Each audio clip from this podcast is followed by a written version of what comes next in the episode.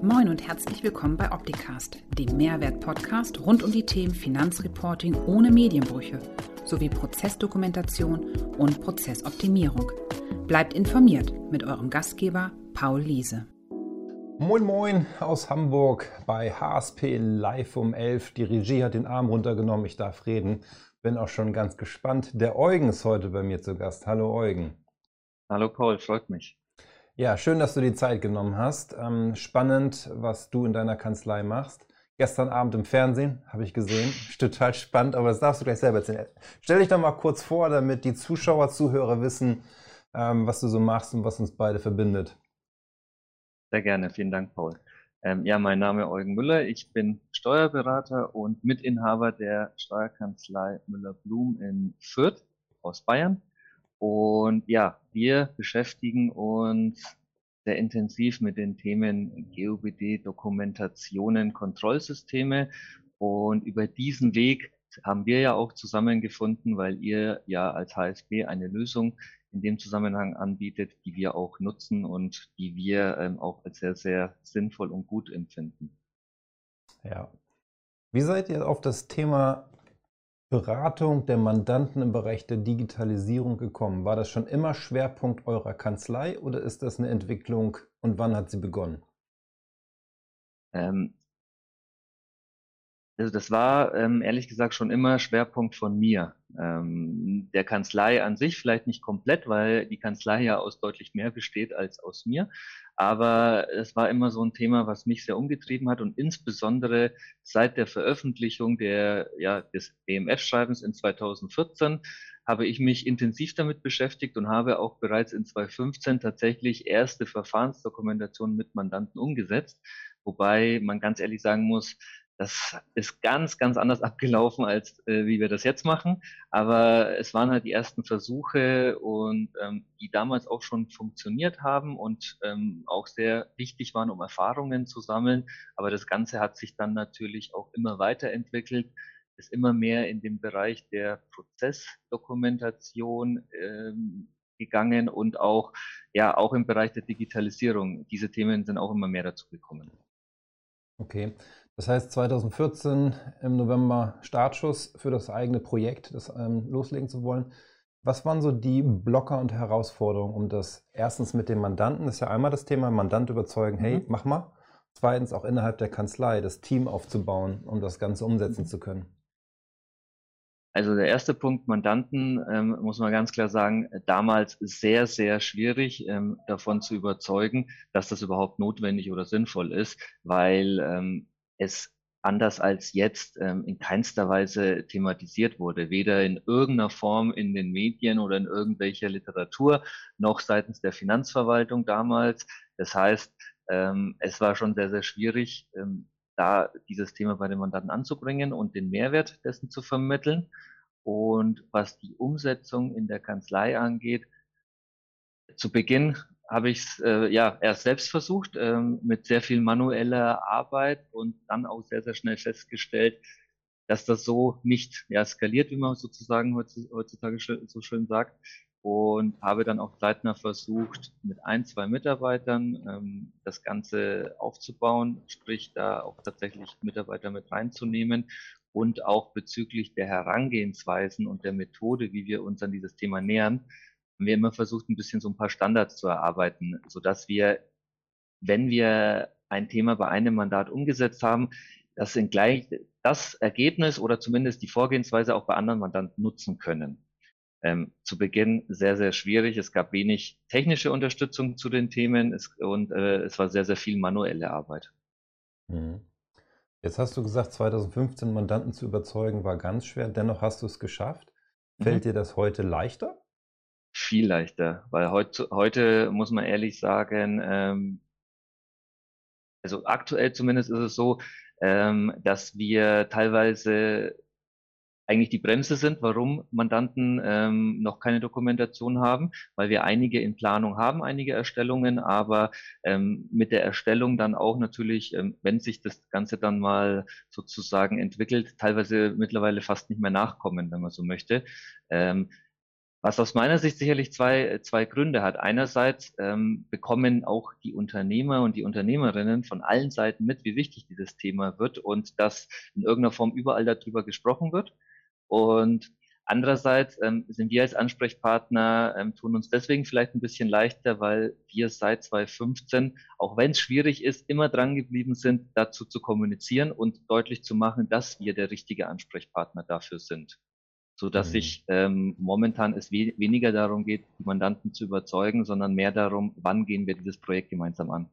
Okay. Jetzt ist es bei euch ja mehrstufig. Das heißt, ihr habt bei euch die Webseite, den Blog, wo ihr verschiedene Themen kommuniziert, dann euer Newsletter, den die Mandanten sicherlich bekommen und damit immer wieder Impulse bekommen, dass das mhm. halt sinnvoll ist. Ist für euch, wenn ihr mit den, also ich habe jetzt so verstanden, die Mandanten sprechen euch an und sagen, ich will das haben. Oder bist du aktiv unterwegs und sagst, hey, lieber Mandant, wir sollten das mal tun? Also beides. Ähm, wobei dieses aktiv ist eher, ergibt sich äh, aufgrund von anderen Themen. Also wir gehen mittlerweile seltener mit, zumindest auf bestehende Mandate, tatsächlich ähm, nur äh, in die Kommunikation zu sagen, wir müssen das Thema angehen, sondern wir reden über über den Jahresabschluss, wir reden über die Art und Weise, wie Dinge erledigt werden, wir reden darüber, welche Tools können dafür eingesetzt werden, welche Tools werden ähm, aktuell eingesetzt, wie kann der Prozess verbessert werden und das wird dann im Endeffekt ähm, abgerundet dadurch, dass es am Ende heißt, okay, und das muss dann auch in der Dokumentation münden. Und das ist dann aber auch jedem klar. Mhm. Da reden wir gar nicht mehr drüber, warum, sondern wir, ähm, nachdem wir alle anderen Themen besprochen haben, ist eigentlich klar, ja, es muss eine Dokumentation geben, die wir dann auch gemeinsam angehen. Ist es dann so, dass die Dokumentation auch in der Kommunikation mit euren Mandanten ähm, als Neben- und Abfallprodukt für die Betriebsprüfung ist oder ist das ein Hauptthema in der Gesprächssituation? Also du meinst, dass die, ähm, dass die Dokumentation aufgrund der Betriebsprüfung erstellt wird, das Hauptthema ist? Ja, also es ist ja die, was ist meine Motivation, mit dem Mandanten eine Dokumentation zu schreiben mhm. oder was könnte die Motivation des Mandanten sein? Ich sehe immer so zwei Sichtweisen. Die eine Sichtweise ist Angst vor einer Prüfung, ich muss vorbereitet sein. Da finde ich, ist ein schlechtes Thema, um das ähm, zu kommunizieren. Und das Hauptthema aus meiner Sicht ist, ich möchte dem Mandanten helfen, seine Prozesse zu optimieren, auch vielleicht mit mir in der Kanzlei, in der Zusammenarbeit, ähm, zu digitalisieren und deswegen eine Dokumentation mache, um einfach mal zu gucken, was ist der Status quo ist und wo wollen wir im Soll hin. Mhm. So, und da würde mich mal interessieren, ähm, weil ich halt euch unterschiedlichen Kanzleien unterschiedliches Feedback bekomme. Die einen sagen, nee, ich mache es nur über den Hebel Betriebsprüfung, die anderen sagen, nee, ich mache es über das Thema Digitalisierung. Wie ist das bei dir? Ähm, also wir haben ja in, der, in dem Zusammenhang eine lange Reise schon hinter uns und haben da auch vieles ausprobiert, unter anderem auch den Hebel Betriebsprüfung tatsächlich ausprobiert. Ähm, und da kann ich nur sagen, dass das aus meiner Sicht ähm, auch definitiv nicht der richtige Hebel ist. Also allgemein das über Angst und ähm, Risiko zu verkaufen, ist sicherlich nicht der, aus, aus unserer Erfahrung heraus, nicht der Ansatz, der zum Erfolg führt. Weil auch wenn der ein oder andere, äh, das ein oder andere Mandat aus dem Grund mit uns zusammen das Thema angeht, dann ist das auch nichts, was wirklich für beide Seiten in irgendeiner Form sinnvoll ist, sondern dann geht man das auch wirklich nur mit der Motivation an, das Mindeste zu erledigen, damit im Zweifel das Finanzamt glücklich ist. Ähm, und dass tatsächlich daraus eine Prozessoptimierung werden kann, ist dann eher selten der Fall. Heißt, ähm, dieser Hebel Betriebsprüfung, den, ähm, den kommunizieren wir eigentlich nicht mehr wirklich aktiv. Ähm, der fällt zwar auch irgendwann mal im Gespräch, dass das aus dem Grund auch wichtig ist, aber der Ansatz, warum wir das Ganze machen, ist eher ähm, Prozesse zu digitalisieren und dabei die Prozesse auch zu optimieren und teilweise auch zu automatisieren. Was wir in, mit unseren Mandanten merken, ist, das Thema Prozessautomatisierung ist in aller Munde und ähm, es funktioniert einiges mittlerweile in dem Bereich, zumindest teilweise. Und das wollen die Mandanten dann auch, weil wenn dadurch Zeit und Arbeit gespart werden kann, dann besteht das Interesse. Dass dann das Ganze aber dokumentiert werden muss für den Fall, dass da mal jemand nachschaut oder dass man überhaupt weiß, was läuft, das ist dann gar nicht mehr das Problem, das deutlich zu machen. Und am Ende heißt ja gut, und wenn wir das eh machen, dann haben wir auch dieses Produkt für die Finanzverwaltung, wenn da mal jemand nachfragen sollte, sodass wir das dann auch gleich mit abgehakt haben. Jetzt habe ich häufig mit Kanzleien das Gespräch, dass die sagen, sie möchten ihre Mandanten schützen und so eine Art Minimaldokumentation mhm. schreiben mit möglichst wenig Aufwand. Am besten so einen Fragebogen Ja, Nein anklicken. Am Ende kommt ein 20-seitiges Dokument raus. Ähm, wie stehst du dazu? Ist es wirklich die Aufgabe eines Beraters, seine Mandanten schützen zu wollen und irgendwie so eine Quasi-Dokumentation zu erstellen? Also die Aufgabe ähm, von uns ist es sicherlich, den Mandanten darauf hinzuweisen, was notwendig ist, ähm, was passieren kann, wenn ähm, entsprechende Maßnahmen nicht getroffen werden, wenn entsprechende Unterlagen oder Dokumentationen nicht vorliegen. Ähm, das sicherlich schon. Aber ich persönlich sehe es nicht als unsere Aufgabe an, dann sozusagen diese Quasi-Dokumentation, wie du es genannt hast, äh, mit dem Mandanten zu erstellen, damit im Zweifel was vorliegt, ähm, weil beide Seiten wissen, das ist in der Regel weniger das, was in der Praxis tatsächlich gelebt wird. Und wir versuchen, ähm, wenn wir das mit dem Mandanten angehen, dann auch das abzubilden, was gelebt wird. Ähm, was dann natürlich auch wieder bedeutet, dass man deutlich tiefer einsteigt, dass wir auch kein einziges Projekt bisher hatten, wo nicht in irgendeiner Form ein Prozessschritt optimiert wurde und dann auch gleichzeitig dadurch auch ein lebendes Dokument ähm, oder eine lebende Dokumentation entsteht, die auch laufend angepasst werden muss. Und wir mittlerweile auch die Erfahrung gemacht haben, dass die Mandanten auf uns aktiv zugehen und sagen, hier hat sich was geändert, bitte in der Dokumentation mal anpassen, ähm, weil die wissen auch, wie wichtig das ist.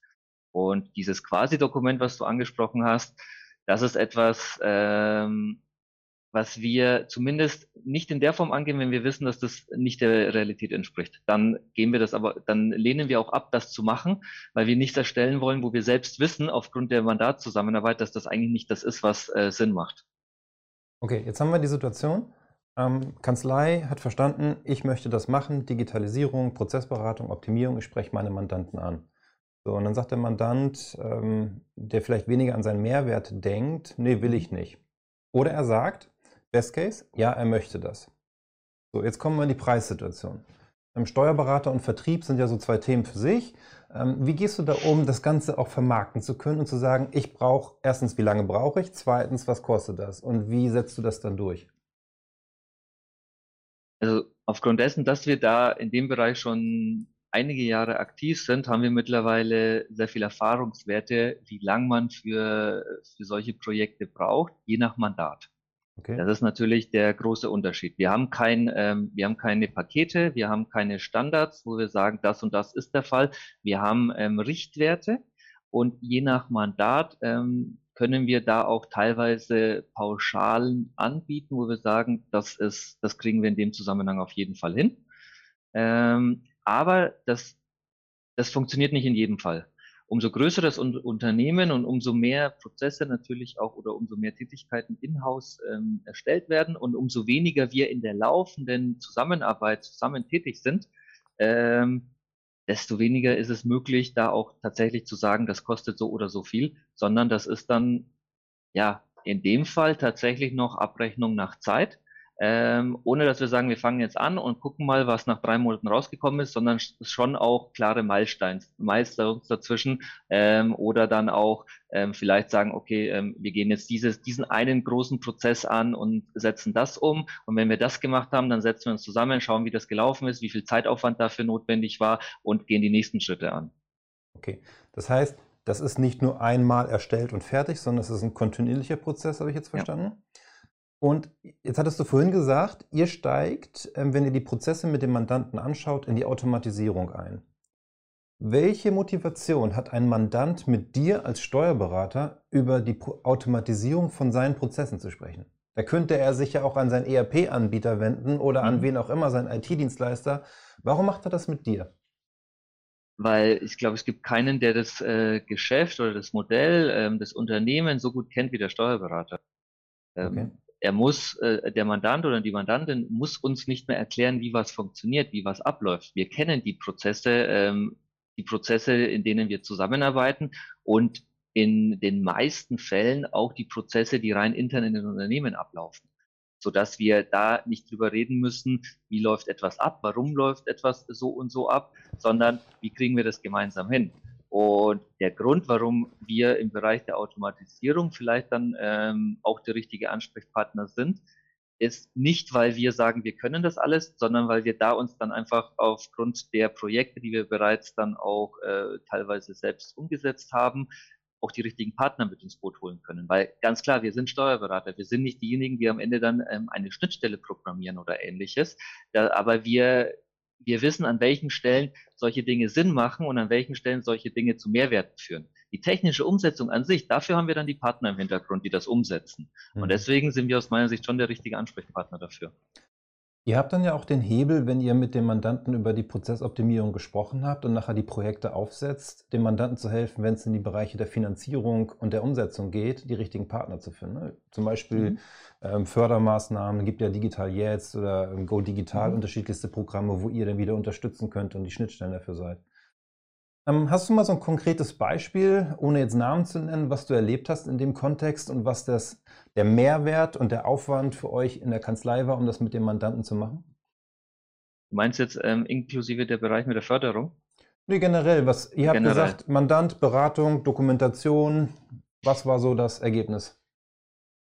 Ähm, da habe ich, da habe ich mein Lieblingsbeispiel im Kopf. Äh, das ist ein, aber das ist wirklich ein Extrembeispiel. Das kann man sicherlich nicht über über alle ähm, Mandate so äh, ja so stülpen. Aber trotzdem glaube ich, dass das nichts, dass es keine Ausnahme ist. Ähm, okay. Folgendes Beispiel: Wir haben ein Mandat übernommen. Dieses Mandat ist zu uns gekommen von einem Berater, wo im Endeffekt so gut wie gar nichts ähm, digital zusammengearbeitet wurde, ähm, geschweige denn von Automatisierung brauchen wir gar nicht sprechen.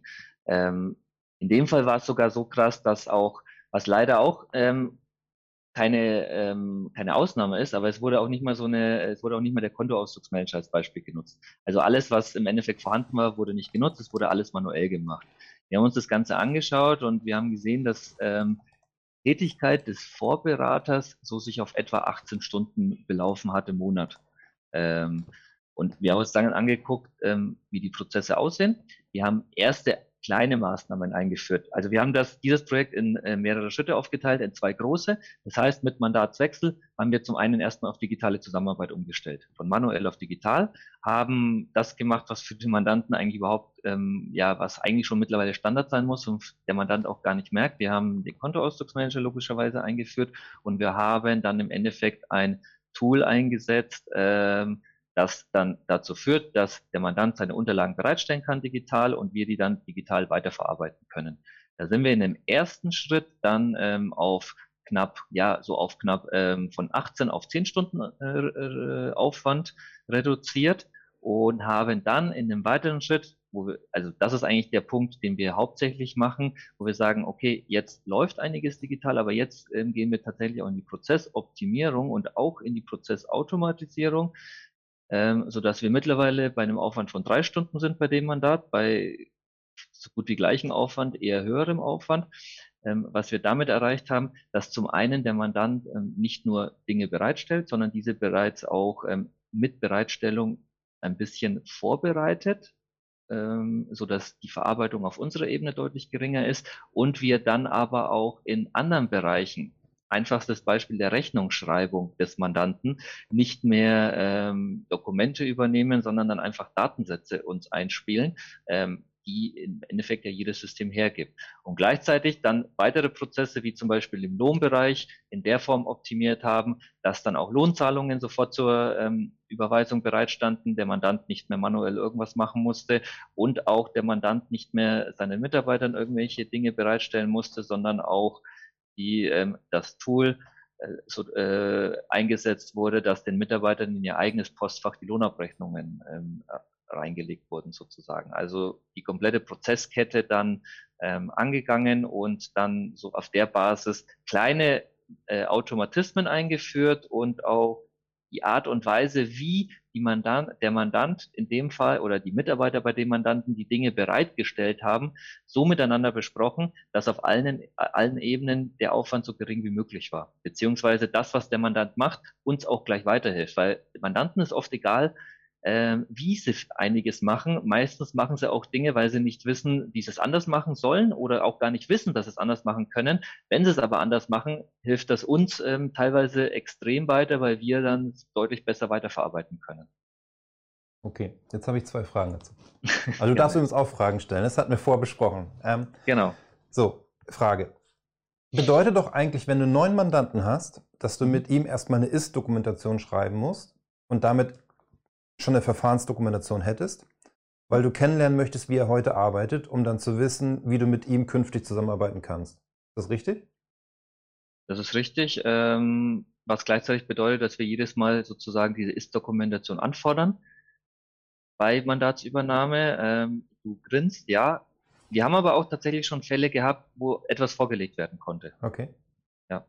Was natürlich äh, sehr gut war, weil auf der Basis man eigentlich nur noch die Dinge zusammenfügen konnte und dann auch gemerkt hat, der Mandant hat sich da auch schon ähm, sehr, sehr viele Gedanken dazu gemacht und hat selbst auch ähm, Dinge optimiert bei sich. Mhm. So, meine zweite Frage. Wenn du 18 Stunden im Monat abrechnen kannst, verdienst du ja mehr als bei drei Stunden. Was ist deine Motivation, das zu tun?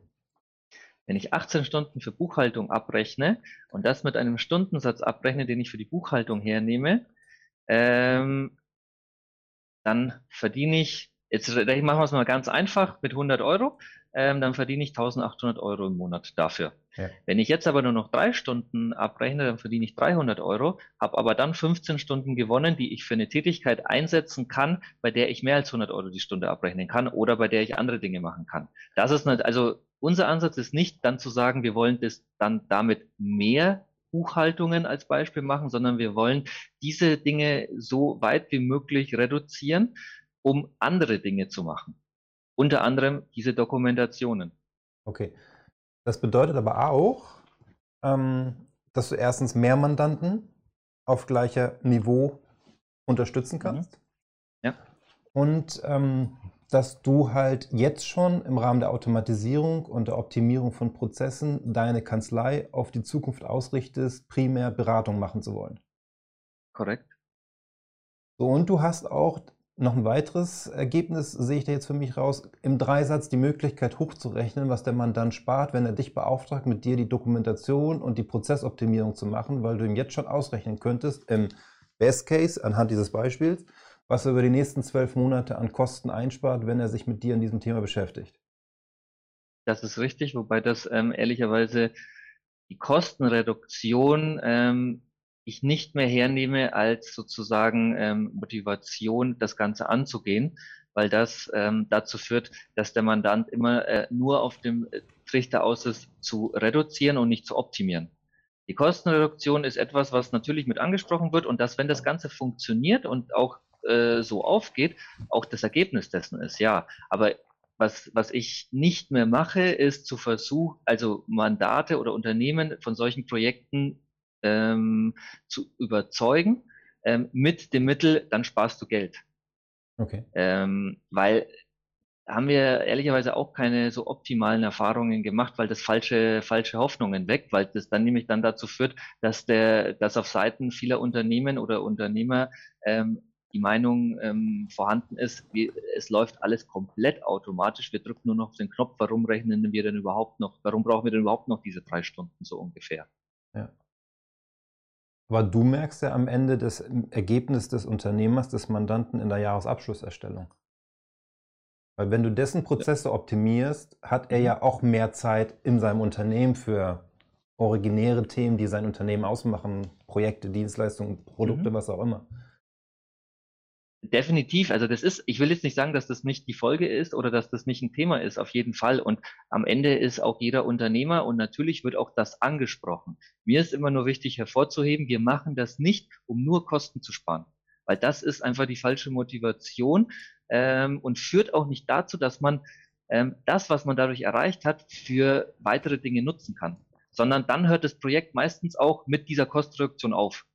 Und ja. wenn man ehrlich ist, kann man ja, wenn man an dem Punkt ist, daraus ja noch viel, viel mehr machen. Weil dann fängt es ja eigentlich erst an, Spaß zu machen, aus meiner Sicht. Das ist immer die Grundlage dafür, dass wir dann ähm, über Dinge reden, die auch Spaß machen, dass wir dann über Dinge reden wie, ähm, ja, wie, so, wie es so schön heißt, künstliche Intelligenz, RP, RPA oder was es da auch immer gibt. Ähm, also künstlich, von künstlicher Intelligenz würde ich jetzt nicht wirklich sprechen, ähm, aber so Dinge wie maschinelles Lernen oder sowas sind dann natürlich deut äh, sind dann auf jeden Fall möglich, ähm, über solche Dinge nachzudenken, auch bei den Mandanten ähm, sowas gemeinsam umzusetzen auf der Basis. Mhm.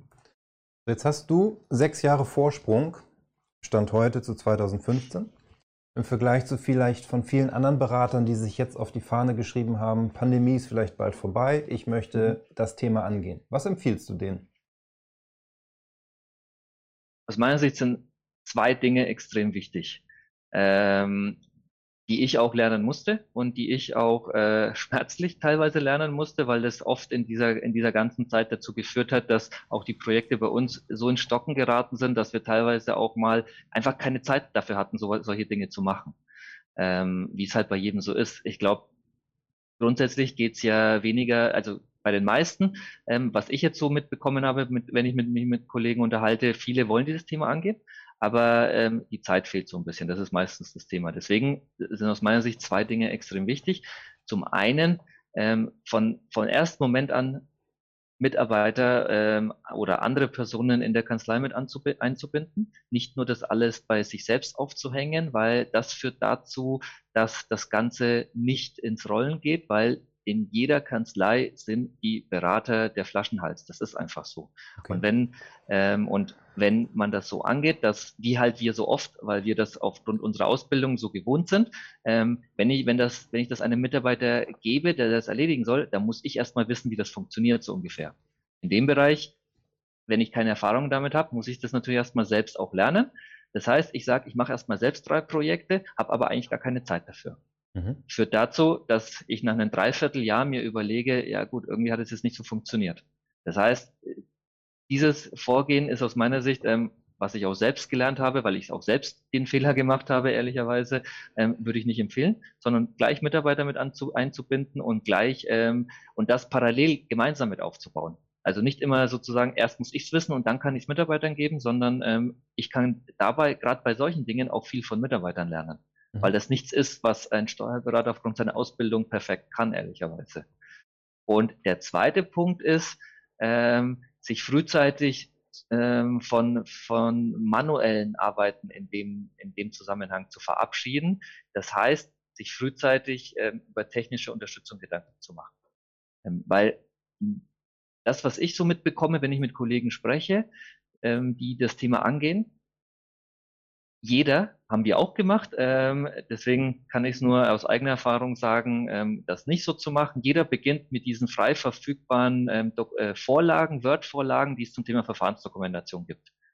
Und ja, wenn, wenn man sich ein bisschen damit beschäftigt, dann wird man feststellen, dass das nicht wirklich sinnvoll ist, dieses Dokument eins zu eins immer herzunehmen und zu versuchen, bei jedem Mandanten einzusetzen. Weil zum einen ist, deckt das nur einen kleinen Teil des Ganzen ab und zum anderen ähm, ist das von der Art und Weise, wie das Ganze angegangen wird, einfach in der Form nicht sinnvoll, weil ich dann auch keine vernünftige Möglichkeit habe, die Dinge nachzuhalten, Dinge ähm, dann wirklich ein Projekt draus zu machen, was ein laufendes Projekt ist, ähm, heißt, Aktualisierung, Versionisierung. Jedes Mal, wenn irgendwas in der Hinsicht kommt, muss ich das ganze Ding nochmal neu anpacken und das ganze Dokument nochmal durchgehen, was dann natürlich für den Mandanten auch keinen Sinn macht, weil das natürlich wieder viel Zeit kostet. Deswegen diese zwei Bausteine, einmal frühzeitig Mitarbeiter einbinden und ähm, von eigentlich sich sofort auch zu überlegen, ähm, welche technische Unterstützung ähm, nehme ich dafür, um das Ganze dann auch in der Abarbeitung möglich zu machen und nicht manuell in irgendwelchen Word-Dokumenten rumzudoktern sozusagen. Mhm. Super, vielen Dank. Ich habe eine Frage zu dem ersten Punkt. Mitarbeiter mhm. sind ja schwierig zu bekommen bei euch in der Branche. Ich meine, bei uns in der IT-Branche auch. Mhm. Muss das jemand sein, der aus dem Kanzleiumfeld kommt, Steuerfachangestellter ist?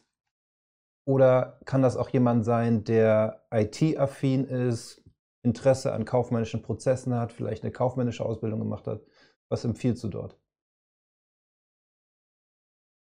Also es muss definitiv keiner sein, der aus dem steuerlichen Umfeld kommt. Also Punkt eins. Ähm, gleichzeitig macht es auch gar keinen Sinn, dass ich irgendjemanden von Tag eins mit reinnehme, der in keinster Weise weiß, wie diese Pro äh, oder der diese Prozesse noch nie gesehen hat. Ja. Ähm, das schon auch. Was aber wiederum ähm, bedeutet, also oder andersrum gesagt, ich kann es äh, von uns, ähm, von unserer Erfahrung da erzählen, weil also wir stellen in letzter Zeit, was auch damit zu tun hat, dass wir äh, Steuerfachangestellte, Steuerfachwirte oder sowas einfach nicht bekommen, stellen wir in der Regel Hochschulabsolventen ein. Mhm. Ähm, die natürlich den ähm, ja, betriebswirtschaftlichen und auch den steuerlichen Hintergrund mitbringen. Und die beginnen bei uns aber auch mit dem Thema Buchhaltung mhm. um einfach das wirklich von der Pike auf die Dinge mit, äh, ja, zu sehen, wie die Dinge laufen. Und Aus meiner Sicht sind die aber dann auch prädestiniert dafür, bei solchen Projekten mitzuarbeiten, weil aufgrund ähm, dessen, was sie aus der Vergangenheit mitbringen, einfach dieses gesamtheitliche Denken oder auch dieses prozessuale Denken ähm, sehr gut funktioniert und auch diese, äh, dieses Thema Zusammenhänge erkennen, weil bei diesem Thema ist es ja ganz wichtig, Zusammenhänge zu erkennen. Und wenn ich jetzt zum Beispiel jahrelang, 20 Jahre lang immer nur Buchhaltungen gemacht habe, dann werde ich mir schwerer tun, Zusammenhänge zu erkennen, als wenn ich jetzt ähm, ein betriebswirtschaftliches Studium beispielsweise hinter mir habe und dann ähm, ein halbes Jahr in, in der Kanzlei arbeite, um alles kennenzulernen, um dann und dann dieses Thema anzugehen. Was nicht heißt, dass Leute, die aus der Ausbildung kommen, dafür nicht geeignet sind. Ganz und gar nicht. Aber es müssen definitiv nicht diese Personen sein. Hm. Okay. Jetzt hattest du der zweite Punkt, war möglichst keine Textkonserven oder Vorlagen zu verwenden, sondern über ein Werkzeug das Ganze zu machen. Mhm. Welche Erwartungshaltung hast du an einen Anbieter oder an einen Partner, der dir das Werkzeug bereitstellt? Geht es dir nur darum, dass du das Tool brauchst oder brauchst mhm. du und wünschst du dir mehr? Ähm, also ich wünsche mir zwei Sachen. Einerseits wünsche ich mir das Tool an sich, dass ich ähm, bei dem, was ich mache, einfach Unterstützung bekomme. Ähm, und zwar muss das Tool für mich ähm, Folgendes mitbringen, was dann der zweite Punkt ist. Ähm, äh, ich muss in der Lage sein, in der Kanzlei im, im Team dieses Projekt zu erledigen. Das heißt, ich brauche ein Tool, wo mehrere gleichzeitig drin arbeiten können und jeder dann auch den Arbeitsstand ähm, des anderen sieht, sodass man das Ganze natürlich auch gemeinsam bearbeiten kann, mhm. weil es gibt eigentlich keine Dokumentationen, die wir erstellen, die eine Person von A bis Z komplett alleine durchmacht und dann ist das Thema erledigt. Okay. Ähm, und das Zweite ist mir wichtig, so ein gewisser roter Faden ist natürlich schon gut, wenn der vorgegeben ist. Also ich brauche keine, ich was oder ich möchte gar keine Vorgabe in Form, ich muss jetzt nur noch Lücken füllen, weil das ähm, funktioniert aus meiner Sicht nicht. So habe ich, äh, so haben wir so 2017, 18 haben wir versucht, sowas uns in Form von eigenen Word-Dokumenten sozusagen aufzubauen, dass ich so einen Standard habe, wo ich nur noch Lücken füllen muss und das bei jemandem dann einsetzen kann. Ich habe, das hat nicht funktioniert, äh, weil jede, weil da doch ähm, die Unternehmen einfach zu unterschiedlich sind, um diese Herangehensweise zu wählen aus meiner Sicht. Das heißt aber, ich brauche natürlich trotzdem einen roten Faden. Ich brauche so gewisse äh, Bestandteile, die, die sich äh, natürlich immer wiederholen. Ich brauche ähm, so ein bisschen so eine Anleitung oder auch Unterstützung, das ja, aber ich möchte nicht in ein Korsett ein, eingebunden sein, aus dem ich dann nicht mehr rauskomme aufgrund des Tools. Das mhm. heißt, um vielleicht das ganz krass zu sagen, ähm, weil du es vorhin einmal angesprochen hast, ich möchte auf keinen Fall ein Tool, wo ich nur Ja und Nein beantworten muss, sondern am Ende spuckt es mir die Dokumentation aus. Ähm, nicht, weil ich sage, solche Tools führen nicht zum richtigen Ergebnis, aber wenn so, so ein Tool gibt, dann braucht man mich als Berater nicht, weil das ist etwas, was der Mandant selbst machen kann. Ja und Nein antworten kann er selbst und dann ja. braucht er keinen Berater dafür. Dementsprechend ähm, ist es mir einfach ganz wichtig, ein Tool zu haben und dass dieses Tool im Endeffekt so einen gewissen roten Faden vorgibt. Ja, ich weiß, was du meinst, weil ich persönlich sehe es auch so, wenn ich ein Muster nehme, egal was für ein Muster es ist, oder wenn ich so eine Checkliste nehme, dann verliere ich meine Neugierde, das wirklich zu hinterfragen und alle Sachverhalte beim Mandanten zu identifizieren, weil ich mich nur auf das Muster und diese Checkliste mhm. konzentriere. Und damit verschenke ich mögliches Potenzial. Und ähm, das ist, also ich teile deine Meinung, Mhm. Finde das spannend, immer wieder neue Sachen zu entdecken. Auch in dem gemeinsamen Projekt, was wir gemacht haben, fand ich spannend, da Sachen zu entdecken, die uns so einen Fahrplan, so eine Checkliste, wo ich ja Nein sage, gar nicht gegeben hätte.